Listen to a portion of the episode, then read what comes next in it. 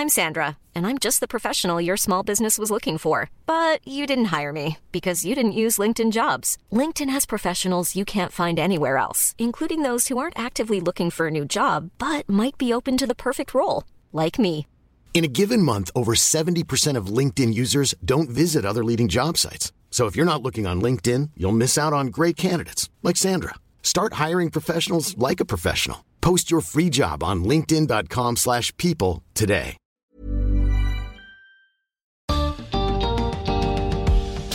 Bienvenidos a una edición especial del podcast de TED en español donde converso con alguno de nuestros oradores. Soy Jerry Garbulski.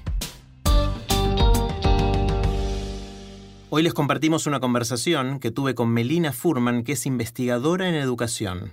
En un episodio anterior de TED en Español compartimos la charla que dio Melina sobre cómo podemos despertar en nuestros hijos el deseo de aprender. Porque no se trata de enseñar, sino de contagiar el amor por aprender. Y para eso no siempre hace falta saber. En este episodio conversamos con Melina sobre cómo los padres podemos criar hijos curiosos, el rol de la tecnología en la crianza de nuestros hijos y muchas cosas más. Esta es una versión editada de una conversación más larga que publiqué en mi otro podcast, Aprender de Grandes. Hola Meli. ¿Cómo estás? Bien, hola de nuevo. Meli, porque hace dos años tuvimos una conversación muy linda en la que hablamos mucho sobre um, algo que, que me impactó a mí, pero también sé que le impactó mucho a la gente en las escuelas, a un montón de docentes que escucharon nuestra conversación sobre cómo hacer en las escuelas que los chicos eh, aprendan a pensar. Hay una discusión eh, eterna, histórica, sobre cuánto de lo que somos viene dado por nuestra información genética, esencialmente por lo que tenemos al momento de nacer, y cuánto se adquiere a lo largo de la vida, eh, cuánto se aprende de alguna manera a lo largo de la vida, consciente o inconscientemente. Y yo creo que una segunda pregunta es, ¿cuánto podemos influir en casa en cómo se desarrollan nuestros hijos? Es una súper pregunta, ¿no? Yo me la, me la, empecé a hacer fuerte cuando fui madre y empecé a, hacerme la, la pregunta de, de, de, cómo se construye la estructura más, más profunda del, del, vínculo con el aprendizaje, ¿no? Ese, ese amor o no tanto amor por aprender que, que se puede sostener toda la vida si, se siembra bien. Y, pensaba un poco en tu pregunta del principio de, del gran debate entre naturaleza y cultura, ¿no? que sigue existiendo. Y eh, obviamente no está saldado el debate, pero si uno mira el cerebro humano, es como la mejor muestra de la combinación entre naturaleza y cultura, porque el otro día me topé en, en unos libros con, con imágenes del cerebro de un recién nacido y si uno mira el cerebro de los recién nacidos, tienen ya todas las neuronas o prácticamente todas las neuronas que vamos a tener el resto de la vida, que se forman en la, en la panza, pero están muy desconectadas. Si uno mira un tejido cerebral está todo como desparramado, con neuronas sueltas, poco conectadas respecto de lo que van a hacer. Y eso es un poco lo que traemos de fábrica.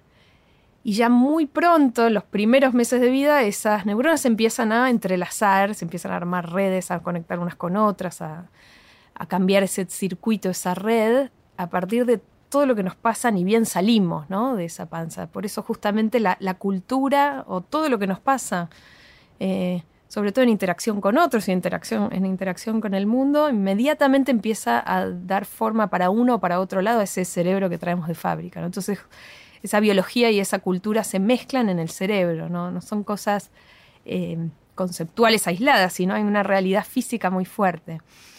Eh, y esos primeros años de vida son los años donde, donde se construye de manera muy acelerada esa plataforma que nos hace ser quienes vayamos a ser. ¿no? O sea, neurológicamente entiendo que nacemos con cierta materia prima, pero que la interconectividad y cómo se interconecta depende mucho de lo que nos pasa en los primeros años. Totalmente, hasta hay eh, ejemplos como extremos por la negativa, ¿no? De eso. Hay, hay un caso súper eh, interesante por lo trágico que es el caso de los orfanatos de, Bucarest, que es la capital de, Rumania, en los años entre los 60 y los 80, en, el gobierno de Ceausescu, en el gobierno comunista, eh, una política muy, muy fuerte hacia eh, promover la natalidad, ¿no? con medidas de premiar a las madres heroicas de muchos hijos, castigar a los quienes tomaban anticonceptivos, etcétera aumentó mucho la natalidad eh, y aumentó mucho en paralelo la pobreza, el declive económico del país, y entonces hubo muchos niños abandonados en orfanatos, decenas de miles de chicos en orfanatos, muy pocos adultos, muy dejados a su suerte, con las necesidades básicas satisfechas más o menos, pero con cero interacción, cero juegos.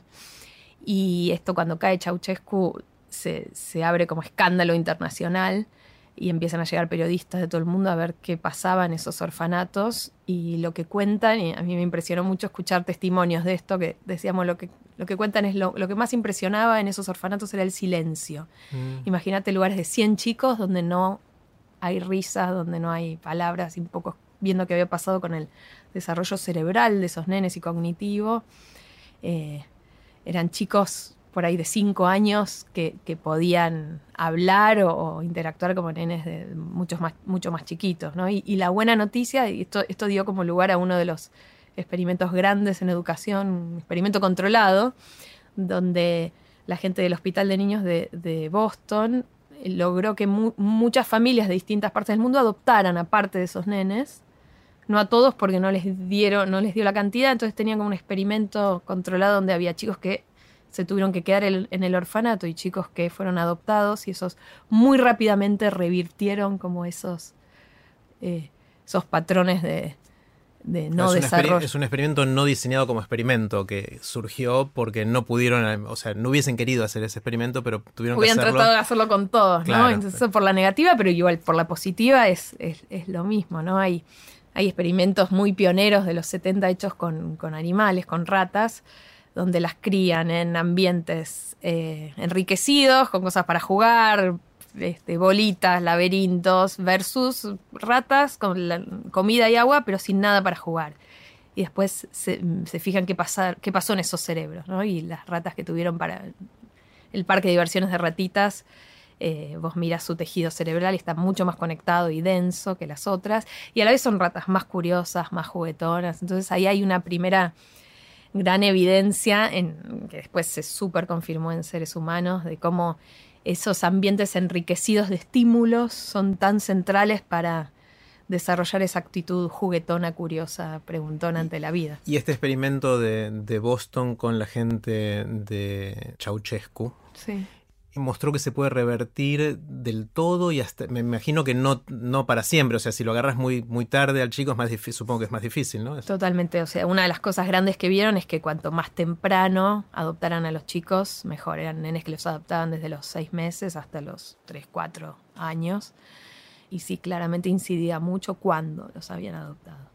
En qué cosas, ya, ya tenían como un término social para esos chicos eh, que ya son grandes hoy y los, llamaban los chicos del orfanato y, eran como sinónimo en, es- en esa Rumania de esos años como de, retraso mental y era un retraso mental producto de eh, falta de estímulo cognitivo y afectivo, ¿no? También hay algo también de...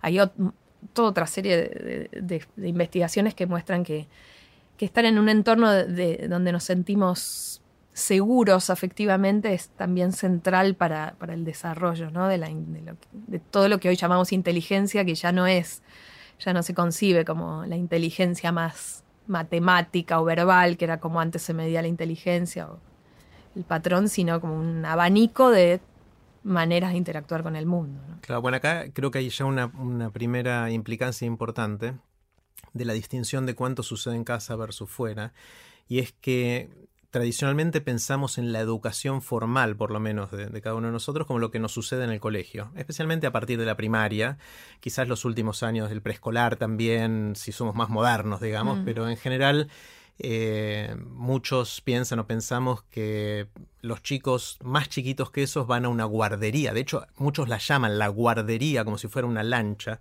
lo que estás dejando ahí. Total. pero es tu hijo. eh, y es más una guardería porque los padres necesitan ir a trabajar y no se lo piensa tanto como parte de su etapa formativa.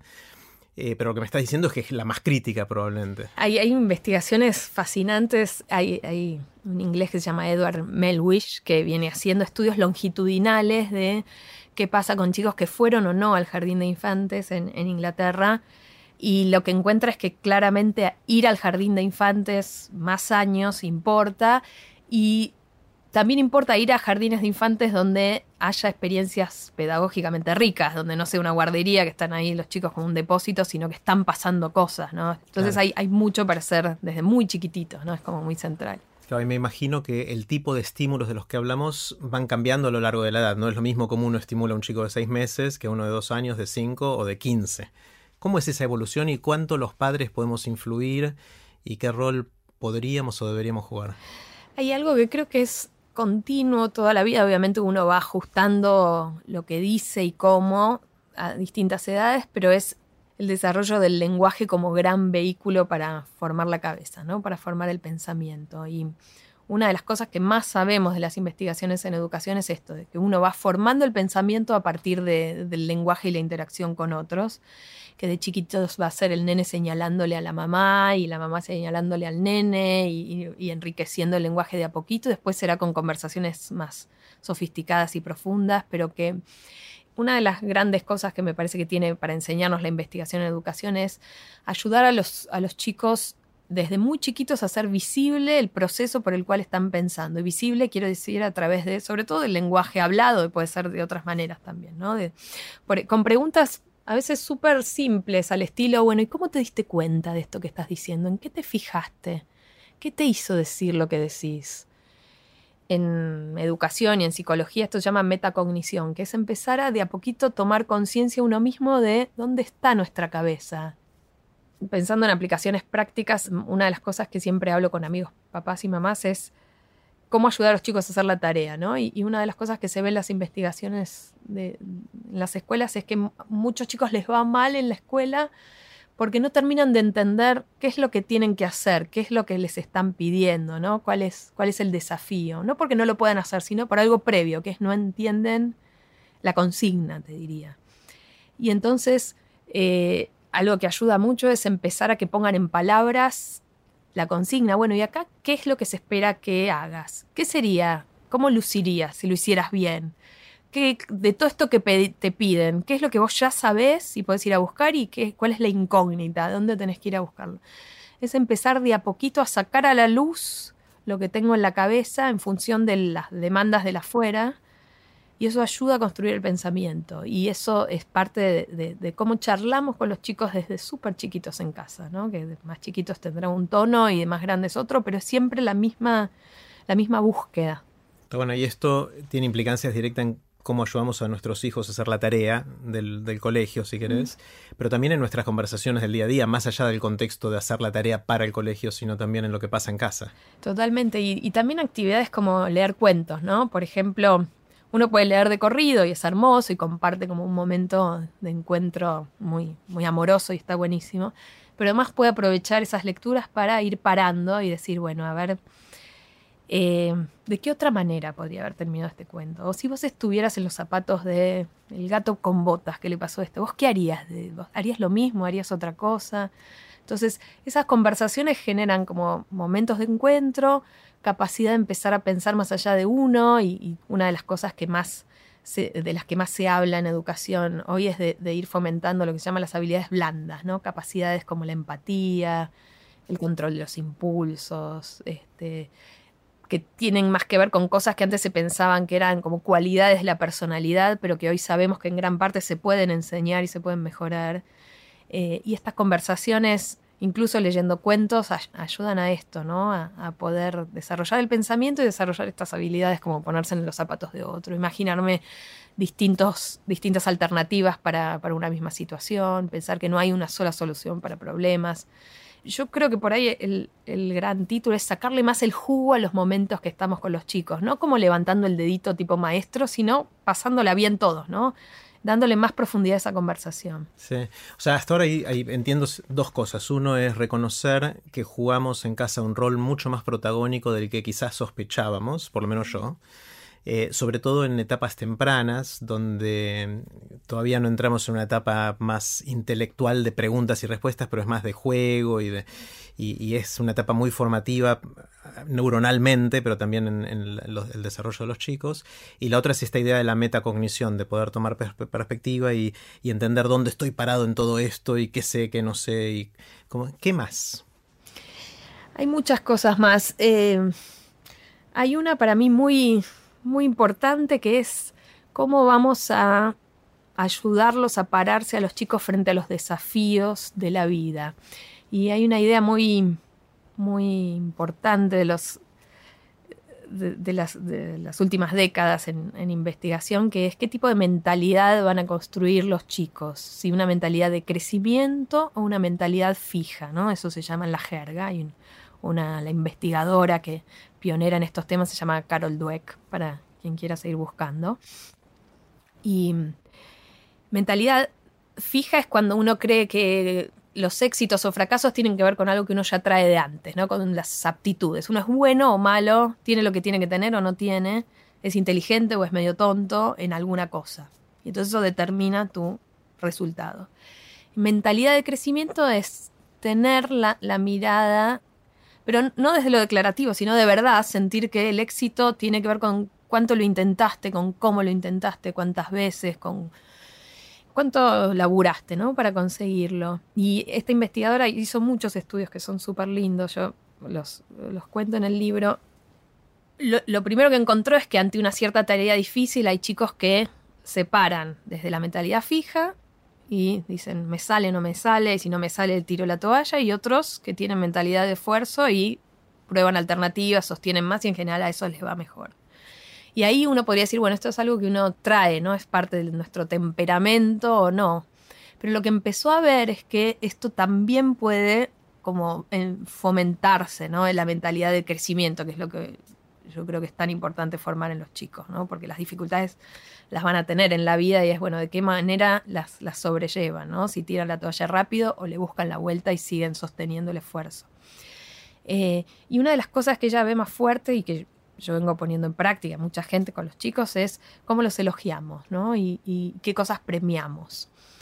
Y cuando uno mira qué pasa con chicos a los que se les elogia mucho el talento, los chicos empiezan a elegir cosas no tan difíciles la siguiente vez, cuando les, da, por ejemplo, nuevos problemas para elegir, porque tienen en el fondo miedo de defraudarse a sí mismos y defraudarnos a nosotros, ¿no? De como de perder su reputación consigo mismos y de que, de que nos decepcionemos. Y a la vez, cuando los chicos, tanto en elogios de los padres como en juegos que les dan premios en distintas situaciones, se premia el intento y el esfuerzo, los chicos se animan a ir por más, ¿no? O a hacer cosas que no les salen tan bien de entrada. O a buscarle más la vuelta. Eh, y eso para mí tiene mucho que ver con cómo ayudamos a que los chicos estén en control de su propio proceso de aprendizaje. Es lo mismo, está relacionado con lo que decíamos antes de la metacognición. Poder ver dónde estoy parado y qué resultados tiene lo que hago. Estar un poco más en control, ¿no? Uno si es mejor o peor en matemática, es algo que no es tan fácil de controlar, pero sí cuántas veces le busqué la, la, vuelta a este problema que no me que Que de hecho a la larga puede hacerte mejor en matemática. Si le, Y totalmente, ¿no? Claro, por supuesto. Eso finalmente te va a terminar haciendo mejor en, en matemática. Con lo cual nuestro sistema de evaluación es un desastre, porque las notas que ponemos no están relacionadas con el esfuerzo, sino con otras cosas. Totalmente. Y, hay, en educación hay como una discusión muy profunda de cómo evaluar a los chicos para ayudarlos a que sigan avanzando, a darles como las riendas del proceso de aprendizaje, que se hagan dueños, a generar autonomía, ¿no? Eh, y hay mucho escrito sobre esto y en educación esto se llama la evaluación formativa o para el aprendizaje, que es yo como docente, qué tipo de, feedback, de retroalimentación te doy para darte a vos las herramientas para seguir. ¿no? Yo te puedo decir, te sacaste un 7 y listo, vos vas a saber de algún modo que, que hiciste algunas cosas bien y en otras no, o te puedo decir, en esto tenés que mejorar hacia tal lado y para eso poder hacer, podés hacer esto o conversar con vos para tirarte a vos la pelota de cómo podés hacer vos para resolver el problema. Entonces hay algo grande para mí de cómo, de, cómo interactuamos con los chicos en, favor de construir una mentalidad del esfuerzo y su propia autonomía, ¿no? de, que, de que hagan las cosas para ellos, no para ni para nosotros, ni para el profesor, ni para el jefe. En, en psicología lo llaman locus de control interno o externo. ¿no? Vos querés que tengan un locus de control interno. No es fácil, pero es algo que se puede trabajar mucho desde la infancia. Y hay, hay mucho, por ejemplo, sobre esto en relación con cómo, abordamos los problemas de, disciplina, ¿no? Cuando los chicos se portan mal o hay algo que no pueden resolver, y uno los puede retar mucho y castigar, y a corto plazo lo resolvés. y la pregunta es cómo hacemos para que eso sea, esa, esa decisión de no meterse en problemas venga de ellos, ¿no? Y a, mí me gustó mucho una, una, corriente que se llama de disciplina positiva, que habla de esto, de cómo podemos hacer que los chicos eh, se hagan cargo y decidan, de algún modo aprendan a decidir ellos qué cosas hacer y cuáles no.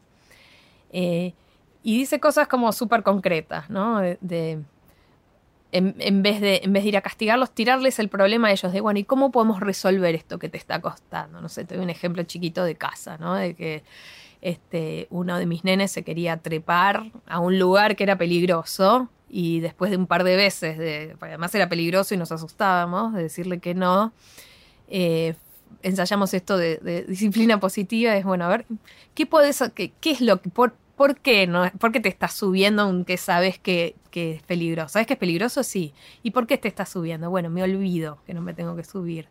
Bueno, ¿y qué podrías hacer para no olvidarte? Entonces se le ocurrió escribirse un cartelito a sí mismo que decía, eh, no te subas acá que es peligroso. Y lo pusimos ahí hasta que estuviera listo para, después de un tiempo sacó el cartelito y fue como una buena zanahoria, sobre todo como una zanahoria que fomentaba su autonomía, ¿no? Para, yo de reojo vigilaba que no se trepara, obviamente. Pero hay algo de tirarles la pelota a ellos para que se hagan cargo y acompañarlos en ese proceso de construir la autonomía y la mentalidad basada en el esfuerzo, que para mí es como la gran semilla que puedes sembrar en casa. Claro. Eh, estoy tratando de acordarme de mi secundaria. Eh, todas las materias eh, no premiaban el esfuerzo, salvo una, que, y con un aspecto muy chiquitito, que era en educación física, nos hacían hacer el test de Cooper. El hmm. test de Cooper era correr 12 minutos y ver cuánto, cuánta distancia recorrías en 12 minutos. Y la forma en que nos evaluaban era cuando mm, en la primer clase del año nos hacían correr 12 minutos y medían la distancia y el objetivo para el año era ver cuánto más podíamos correr en 12 minutos a fin de año. Está buenísimo, yo lo sufrí también. El lo dije, lo Me costó mucho llegar a la segunda vez. Claro. Eh, totalmente, ¿no? Hay, hay algo que tiene que ver con eh, los logros, ¿no? También, además del esfuerzo. Pero creo que es no dejar el logro, no es que por ahí yo quiero que corras seis vueltas en tantos minutos, pero creo que el secreto es pensar que el camino para llegar a esos logros es valorar el esfuerzo porque para llegar a los logros lo tenés que tratar, lo tenés que intentar muchas veces, ¿no? Hay algo del valor de la práctica y hay algo que a mí me sorprendió de, todas estas lecturas que fui haciendo para el libro y es que, algo que siempre hacemos es practicar lo que nos sale mal, ¿no? Bueno, es súper importante, ¿no? hay cosas que no te salen bien y es practicar estratégicamente, hacer una práctica deliberada para esto que no te sale, poder resolverlo. Pero algo que no es tan conocido es que también es muy importante practicar lo que nos sale bien. Porque cuando practicas lo que te sale bien, y lo practicas muchas veces, ¿no? Esto, eh, por ejemplo, hay, un, educador que a mí me gusta mucho que se llama Doug Lemov, que siempre arranca sus capacitaciones mostrando un video de Messi haciendo pases simples con la pelota, pasecitos. ¿y para qué Messi? Ya, tiene, ya está. Messi, no hagas pasecitos porque eso lo retenés, ¿no? Lo haces de taquito.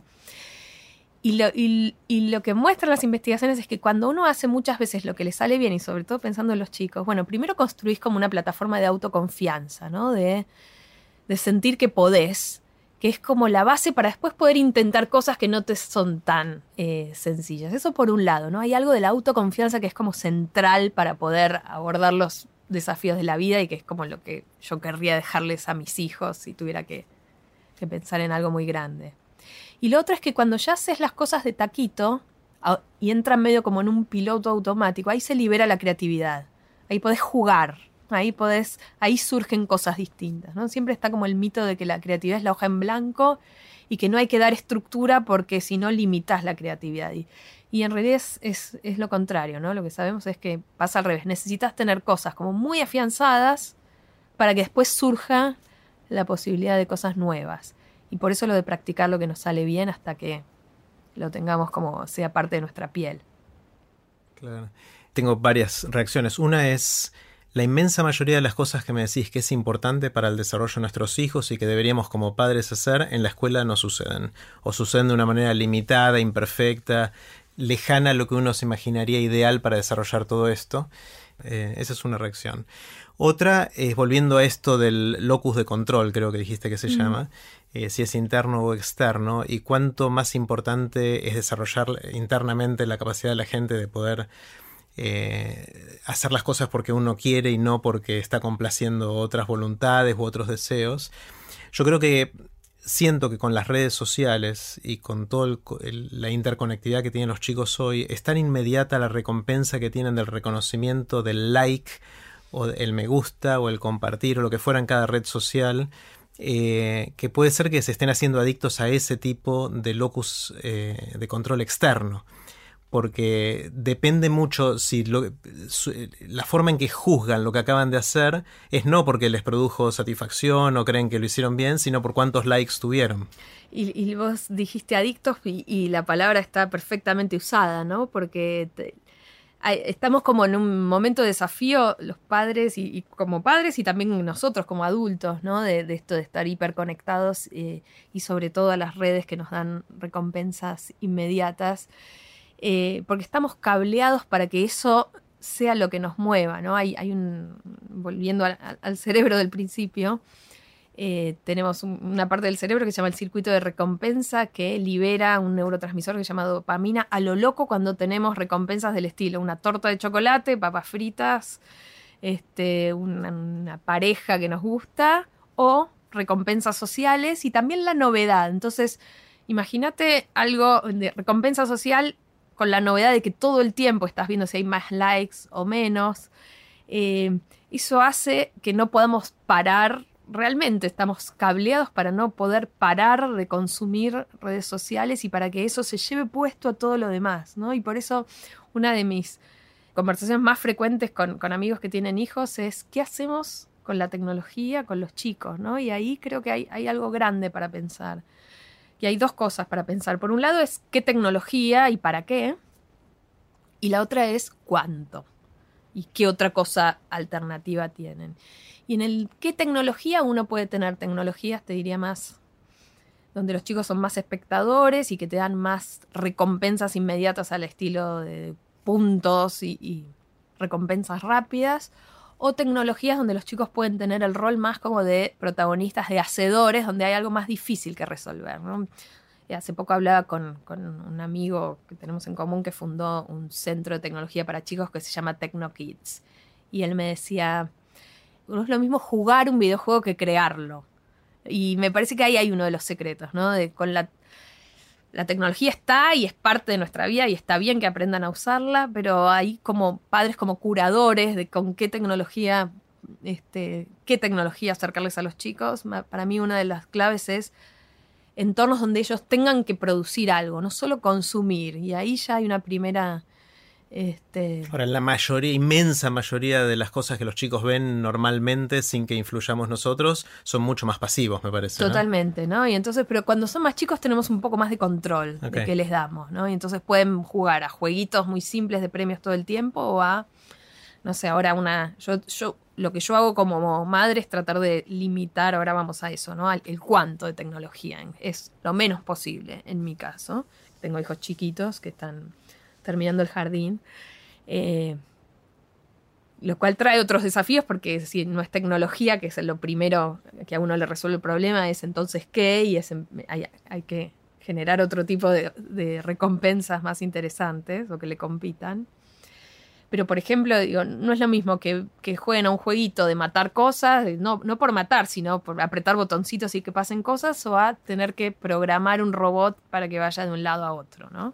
Eso es una recompensa más diferida, hay que laburar en el medio, hay que forzarse, no sale de una vez. Entonces, me parece que ahí hay como una manera de, separar la paja del trigo de, tecnología, cuánto y para qué. Y también aprovecharla en nuestros fines, ¿no? Esto de usar la tecnología, usar los videos para profundizar en cosas que nos, dan ganas de saber más. Yo, ayer estábamos en casa leyendo un libro sobre las Olimpiadas y las maratones y vimos que había en una de las Olimpiadas hace muchos años había habido un corredor que le decían la locomotora humana y que entonces en los últimos metros este, había, en vez de ir arrastrándose hacia la meta como la mayoría, él aceleraba. Y dijimos, a ver, vamos a buscar si hay un, hay un video de este señor corriendo y lo vimos. Y hay algo de abrir la ventana al mundo que, que es único de estos momentos de Internet, que es increíble. Claro que es buenísimo y, y me imagino que con padres que entienden esto y que lo comparten y son capaces de hacerlo con los hijos es factible, pero que el camino de menor resistencia, si el chico está solo o el padre no tiene la atención suficiente o no escuchó esta conversación, eh, va a ir por, por, el otro camino. El de... Y claramente te resuelve el problema de que los chicos pueden estar aburridos o vos tenés que hacer otra cosa, como era en nuestra época el chupete electrónico de la tele, ¿no? De, y yo me acuerdo de mis padres diciendo, bueno, igual era, era más fácil porque había poco horario de tele para chicos, ahora hay más. Pero, pero creo que este es un desafío que los padres de muchas generaciones vienen teniendo de cuánta tecnología. Pero además, las tecnologías hoy, recién hablamos de las redes sociales, tienen el gran problema de que de veras son adictivas, no es una metáfora, son adictivas. O sea, nuestro cerebro quiere más recompensa tecnológica y nos pasa a nosotros también, es súper difícil dejar el celu. Y entonces en ese sentido para mí el otro secreto es limitar la cantidad de tiempo. Y ahí hay distintas estrategias. Eh, yo escribiendo el libro empecé a, charlar con muchos amigos y conocidos a ver, bueno, ¿qué hacen ustedes? ¿no? Y me contaron dos estrategias diferentes que me parecen interesantes. Una es limitar el tiempo, pero desde afuera, ¿no? Por ejemplo, un, un, amigo ten, con un hijo adolescente que tenía dramas diarios de, bueno, cuánto tiempo le dejaban estar con la computadora. dijeron, bueno, vas a tener, no me acuerdo, una hora por día para hacer lo que quieras con la compu. A la hora, dejas. Y seguía la negociación, porque cuando llegaba la hora era un ratito más y la pasaban todos súper mal, hasta que pusieron un reloj externo de la compu que a la, a la hora se apagaba. Y ahí la, el, el corte era más claro, era externo, no era una negociación. Y lo que él me cuenta es que después de eso empezaron a aparecer otras cosas en la mesa familiar, empezaron a jugar a juegos de mesa, empezaron a charlar de otras cosas que antes no charlaban porque su hijo estaba enchufadísimo con la compu. Entonces ahí me parece que controlar el tiempo de manera externa es una estrategia útil que hay que sostener. Y la otra es de otro amigo que lo que quería era generar más, más locus de control frente a esto interno, ¿no? Más que, que el hijo pudiera decidir solo. Entonces lo que le decía en las vacaciones es, bueno, al final del día me tenés que contar, te, podés, podés jugar un rato a la computadora, lo que vos quieras, fíjate, pero además me gustaría ver al final del día, me tenés que mostrar qué otras cosas hiciste que te gustaron, que sean fuera de usar la tablet o la compu, ¿no? Jugar al fútbol, leer. Si vos al final del día me mostrás que pudiste hacer otras cosas y no te quedaste, no te quedaste enchufado este, demasiadas horas, todo bien, vos solo seguís regulando. Y al principio e, eran más horas de las que él quería, pero de a poquito se fueron reduciendo y empezó a ver como otras recompensas desenchufadas. Como que hay que competirle a la recompensa, es muy difícil. Claro, ahí está buenísimo. Eh, escu escuché varios argumentos en la dirección opuesta, que voy a tratar de resumirlos ahora a ver si los podemos pensar juntos. Hay gente que dice, mira, el futuro va para ahí. Eh, cuanto más los chicos pasen tiempo sumergidos dentro de estas tecnologías y de forma de conectarse, mejor preparados van a estar para su futuro.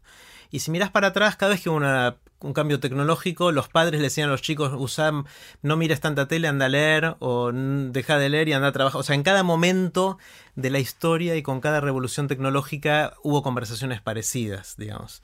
Eh, inclusive es la histórica famosa entre Sócrates y Platón, si nos queremos ir dos mil años atrás, dos mil y pico de años atrás, eh, en el cual Sócrates jamás escribió y Platón empezó a escribir, Platón discípulo de Sócrates, empezó a escribir y Sócrates le decía a Platón, no escribas pues se te va a secar el cerebro se te va a secar la memoria. Y Platón le dice, no, al contrario, esto me aumenta la memoria, pues me permite recordar cosas y transmitirlas y puedo reservar mi memoria por otro. Bueno, fue una discusión muy parecida a la que hoy podríamos tener usar más o menos horas eh, el celular o lo que fuera. Ese es, ese es un argumento. Otro argumento es que hoy la conexión social, los vínculos, que sabemos que es gran parte de lo que nos va a hacer plenos y felices en, el tiempo, hoy suceden mediados a través de estas plataformas. Entonces muchas veces cuando nuestros hijos están conectados, están conectados con otros y están interactuando. Entonces uno de los problemas que escuché de la gente que quiso ponerle a sus hijos límites fijos de horarios de uso de, la tecnología a través, por ejemplo, de estos, de estos programitas, de estos software que automáticamente a tal hora te apagan la conexión a Internet, es que después de esa hora era cuando tenían los contactos sociales con los compañeros del colegio y quedaban afuera y se sentían realmente mal porque los estabas dejando fuera de sus conexiones sociales y entonces uno podría argumentar ¿cómo, cómo hacemos para Totalmente. cuadrar La verdad el es que es círculo? súper difícil, ¿no? Y, y creo que hay que pensar también, no es lo mismo a distintas edades de los chicos. Eh, Es muy difícil, ¿no? Claramente nos pasa a nosotros como adultos, es un desafío, nos abre miles de oportunidades a la vez. Yo siento que cuando los nenes son muy chiquitos necesitan desarrollar el pensamiento más con, el, con la cosa analógica, ¿no? Con jugar, con construir, que se le caiga me parece que, que- el secreto pasa por, por el equilibrio, ¿no? Y también por, por estar nosotros atentos y ayudar a los chicos a que puedan estar atentos de cuán presos de la tecnología están. Digo, en la medida que puedan parar de verdad, es que no están tan presos. Eh, claramente, hoy estar con los amigos para los chicos es estar en el ciberespacio, es, es estar de verdad, ahí están pasando las cosas, ¿no? Es, es otra manera de estar y, y me parece que eso es signo de los tiempos y no está mal, ¿no? no, no no le cortaría a los chicos el, a la hora de internet justo en ese momento, pero sí estaría atenta a, a si están pudiendo tener cosas también por afuera, ¿no? Y sobre todo cuando son más chiquitos. Digo, hoy uno va a cualquier restaurante o cualquier eh, espacio público o a la cita del médico y está el nene al lado con el celular como enchufado, entretenido con un videíto, con algo para no, que, no, que no hinche demasiado. Y me parece que eso nos quita la oportunidad de otras cosas, ¿no? Es cuando eso no está, cuando esto se apaga un poco, aparecen otras cosas, ¿no? Y, y ot- otra de, de las cosas que para mí es súper interesante en esta traducción que traté de hacer del, del mundo de la investigación académica al- a la casa, es qué pasa cuando nos aburrimos, ¿no? Y, a todos esto creo que no, tiene que ver con la tecnología, sino que nos pasa a, a los padres cuando vemos que los chicos se aburren, es que nos desesperamos, ¿no? Enseguida salimos a, a tapar con propuestas y a resolverles el problema porque no queremos que se estén aburriendo, nos desespera, no queremos que vengan a quejarse. Pero hay muchas investigaciones que muestran que aburrirse un poco está bueno, porque es ahí donde aparecen cosas nuevas, eh, apa- aparecen cosas que imprevistas, ¿no? Este, tenemos como chance de, de, apagar el estímulo y, que aparezcan cosas distintas, ¿no? Sé, me acuerdo de un estudio donde pusieron a, a gente a copiar eh, nombres de una guía telefónica súper larga, una, cosa, una actividad súper tediosa, y después, comparado con otros que habían hecho una tarea que no era aburrida, y después eh, les hicieron test de creatividad, como por ejemplo, bueno, decime todos los usos que se te ocurran para este clip o para este vasito de plástico. Y los que se habían aburrido tenían mucho más ancho de banda para inventar cosas nuevas, ¿no? Entonces, ahí también, ¿no? a, a mí me pasa como adulta, digo, ya tengo pocos momentos de aburrirme porque enseguida saco el celular a ver qué pasa. Claro, el aburrimiento, me, imagino, ¿no? Escuchándote, que el aburrimiento genera un poquito más de ese locus de control interno. Porque no tenés otra cosa. O sea, cuando, vos solito cuando- igual. Claro, no te queda otra Mm. que es casi, casi meditación en algún lugar, digamos. Tiene un aspecto medio de, de introspección, de, de hasta pensar, che, me estoy aburriendo. O sea, cuando estás metido en una tarea, claro, ni siquiera estás pensando en, en qué estás sintiendo. Cuando vos te aburrís y vas a quejarte a tus padres que estás aburrido, por lo menos eh, hiciste consciente de lo que sentís. Cosa que en, en otra situación de entrar en la vorágine de la notificación constante de la, de la, del circuito de recompensa que hacías antes, por ahí ni siquiera podemos hacer esa metacognición de lo que nos está pasando en ese momento, ¿no? Totalmente, no, no tenemos como ni tiempo de, de- nada, nos llamamos no, ni nos atendemos el teléfono a nosotros mismos, ¿no? Estaba, estaba viendo uno, hace, hace poco fue un congreso de, eh, un, congreso que era justamente cómo enseñar a pensar y una de las que, una de las que presentaba se llama Mary Mordino Young y contaba, es una neurocientífica, y mostraba qué pasa, a- qué le pasa al cerebro de la gente cuando la ponen, lo ponen en el, en el escáner, en el resonador magnético, a ver cómo, cómo se enciende, eh, cuando no hacen nada, ¿no? Hay momentos con estímulos y momentos sin. Y medio se dieron cuenta un poco por casualidad lo que pasaba, porque eran los momentos como de descanso. Y veían que siempre en esos momentos de no estímulos se encendían varias zonas del cerebro a la vez, que a la vez consumían un montón de energía, que hay algo que lo llaman el modo default, que es en ese modo default pasan cosas, ¿no? También en nuestra mente, y donde a veces aparece la famosa idea en la ducha, ¿no? Pero es donde, donde a veces aparecen las mejores cosas, pero lo tengo que habilitar. Y mm, para los chicos, digo, no lo van a hacer solos en la medida que no, no los ayudemos. Hmm. Eh, hay, otro concepto que creo que corta transversalmente a mucho de lo que venimos diciendo eh, y que suele llamarse como la capacidad de posponer la gratificación, ¿no? que es algo que se sabe ya hace mucho tiempo, que correlaciona bastante con eh, alguna medida de éxito en la vida, donde podemos debatir que cómo se mide el éxito, pero muchas veces la gente que tiene esa capacidad de posponer la gratificación es la que invierte en su propia educación, la que puede ahorrar más dinero, la que puede construir algo y hacer un esfuerzo para construir algo en el futuro, etc. Y está el famoso experimento de los malvaviscos, de los marshmallows, que, que muestra eso. Eh, que lo resumo brevemente. Sí, contalo, vos, porque vos me lo contaste a mí. vos, es un experimento y, se los recomiendo que lo busquen en la web, eh, Marshmallow Experiment, un experimento del malvavisco. Es para chicos de... Yo no lo hice al final con los míos, creo porque me daba un poco de temor que iba a pasar. Eh, es para chicos de cuatro, lo hacen con chicos de cuatro años, un experimento de los años 70, donde ponen a un nene o a una nena solo en, una sala con un investigador que le dice, bueno, te voy a dar este malvavisco. Malvavisco es esa cosa como medio gomosa con azúcar, una golosina. En Argentina no se come tanto, pero en, otros países más. En Estados Unidos es muy popular y los chicos la llevan cuando hacen un fogón, lo calientan con un palito en el fogón. Es, como el equivalente en, otros países al, no sé, dulce de leche. No sé, sí, es algo rico que a los nenes les gusta, les gusta mm. mucho comer. Entonces les dicen, bueno, acá tenés este malvavisco, te lo voy a dejar, me voy a ir de la habitación y voy a volver en 10 minutos y si no te lo comiste, te voy a dar dos y te llevas dos. Y se va. Y si te lo comiste, ya está, fue eso. Te comiste eso.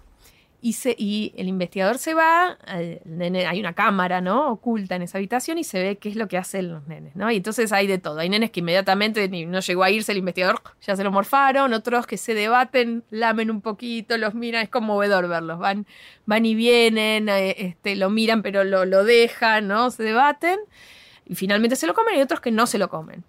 Y lo interesante de esta investigación es que... Eh, los investigadores siguieron la historia de, estos, de este grupo de chicos que lo habían hecho por primera vez a lo largo de muchos años y, vieron qué, había sucedido con sus carreras, ¿no? Si habían, cómo les había ido en la universidad, por ejemplo. Y encontraron esto, que los que no se habían comido el malvavisco, es decir, los que habían podido resistir el impulso ya de chiquitos, eh, autocontrolarse, cuando eran, habían tenido mejores resultados en la vida, ¿no? En algunas dimensiones, ¿no? Que esto que, decís, que predice esta capacidad de, diferir la gratificación, de controlar los impulsos, parece tener eh, asociación con un montón de otras cosas, que requieren justamente bancársela, no hacer lo primero que quiero hacer, sostener los impulsos.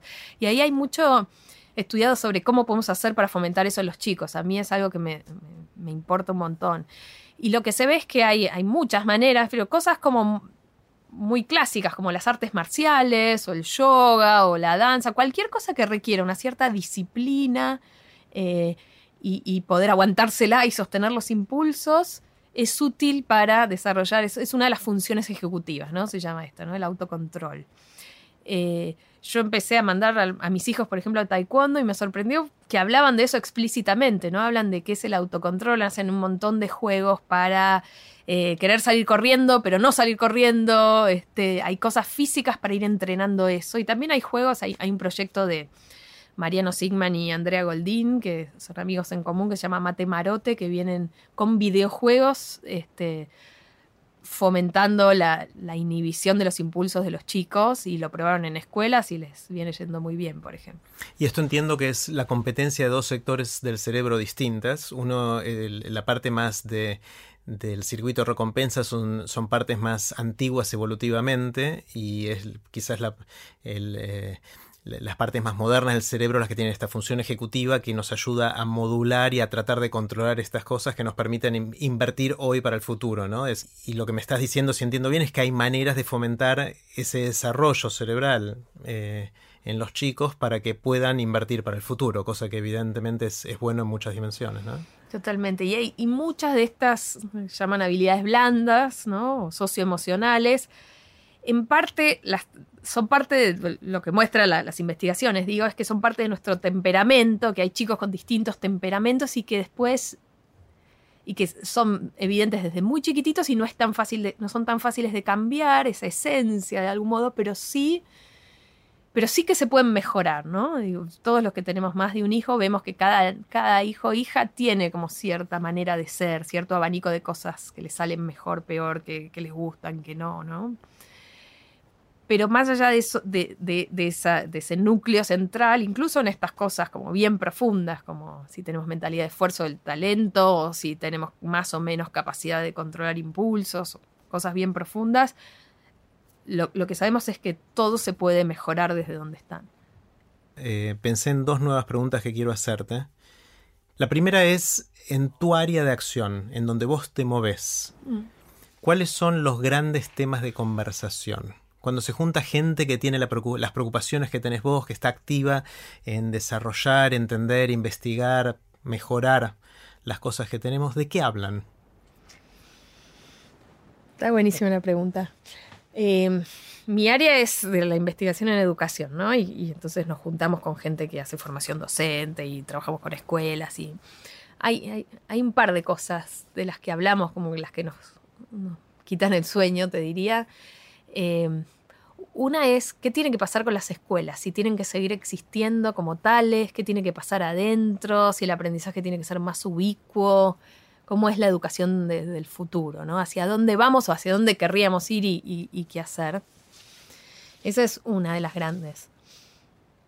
Y la otra es, ¿por qué todo lo que sabemos de educación hace un montón de tiempo, por qué nos cuesta como comunidad eh, de investigadores y de, formadores docentes y educadores, ¿por qué todo eso que ya sabemos hace un montón que funciona en educación no está llegando de manera masiva a las escuelas? ¿Qué, ¿Dónde está ese nudo? ¿no? Vos decías recién todo esto que yo te contaba para la casa, estaría bueno que pase en las escuelas. Y sí, hace un montón que se viene diciendo que todas estas cosas tienen que pasar en las escuelas, pero todavía no pasan, todavía, y no sé si algún día, ojalá, pasen de manera ah, sostenida y extendida. Y entonces otra, otra de las cosas es, ¿y por qué no? Y ahí nos debatimos.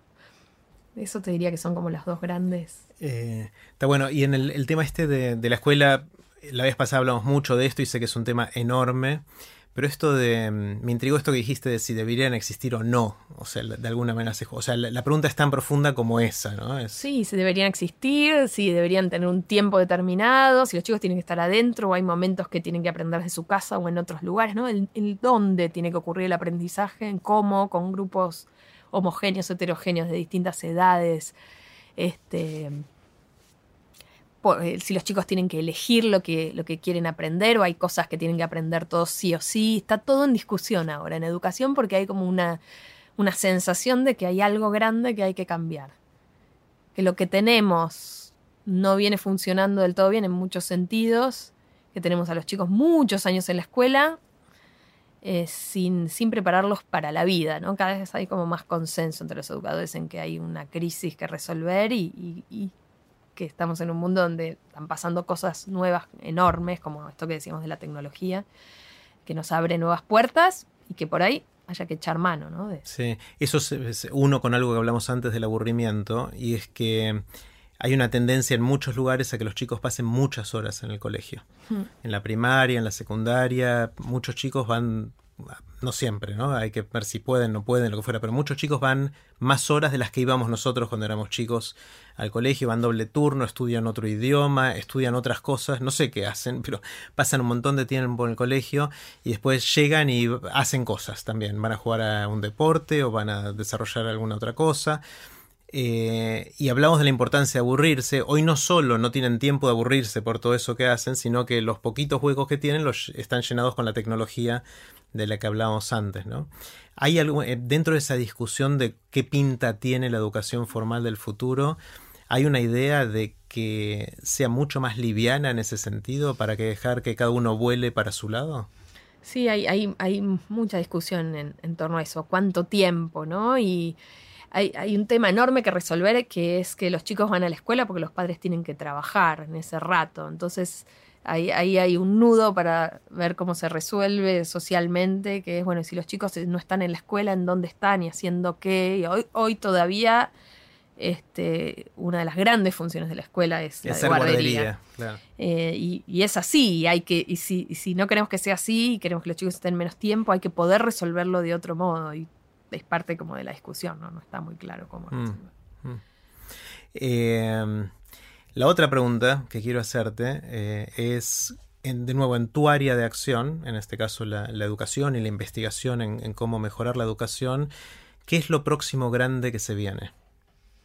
Yo creo que algo grande que se viene y que es súper impredecible que, va a suceder con eso es, es cuáles van a ser los, los efectos de la inteligencia artificial cuando de veras funcione bien, no ahora, eh, en términos de la educación de los chicos. Y, y, con esto digo, hay muchas plataformas de lo que se llama aprendizaje adaptativo o tutores adaptativos que están buscando, e insisto que todavía esto está como muy burdo y verde, cómo hacer para acompañar a los chicos en su aprendizaje de manera personalizada, darles feedback exacto el que necesitan para dar el siguiente paso, ser como los mejores tutores del mundo, ¿no? Que decimos que en aulas donde hay un docente con 30 chicos es súper difícil, pero que esa es la clave de que uno pueda seguir, ¿no? Que tengan como un mentoreo personalizado. Eh, y todavía esto no está sucediendo porque la tecnología no lo permite, pero en algún momento eso va a estar disponible, ¿no? Y hay algunos que que se plantean, bueno, ¿y cuál va a ser el rol docente cuando esto esté disponible? La, inteligencia artificial, si todos los pronósticos este, son correctos, en algún momento va, a tener una capacidad este, que va a superar cognitivamente en, todos los sentidos a los seres humanos. ¿no? Y, ahí creo que para, la educación va, va, a ser un cisma, va, va, a haber que hacer algo con eso, no sé, va, va a ser que se patea un poco el tablero, en, todo, en todas las dimensiones de la experiencia humana, pero en educación también. Pero no se habla tanto de eso. Yo creo que esa es una de las grandes cosas que se vienen. Me parece que en educación no estamos ni de lejos como comunidad de práctica, no son temas que se toquen, ¿no? Claro, estamos más preocupados por la coyuntura y mm. conseguir buenos docentes y compensarlos bien, reconocerlos. Eh. Que está muy bien porque hay chicos hoy en las escuelas, lo, que tiene la educación es que hay millones de chicos hoy en las escuelas a los que les tiene que estar pasando algo distinto y, está muy bien ocuparse del presente y tal vez eso hace difícil también mirar el largo plazo. Me gustaría tener cada tanto una, una al futuro para mirar todos estos problemas que tenemos hoy y ver si nos agarramos la cabeza o nos reímos de lo que nos pasaba. Sí, y seguramente volveremos a tener otras conversaciones en el futuro. Gracias. Gracias a vos. Gracias por escuchar este episodio especial del podcast de TED en Español. Queremos saber qué les pareció. Por favor, busquen TED en Español en Facebook para dejarnos sus comentarios. Como siempre, pueden escuchar todos los episodios de TED en Español donde escuchan sus podcasts. Soy Jerry Garbulski y los espero en el próximo episodio.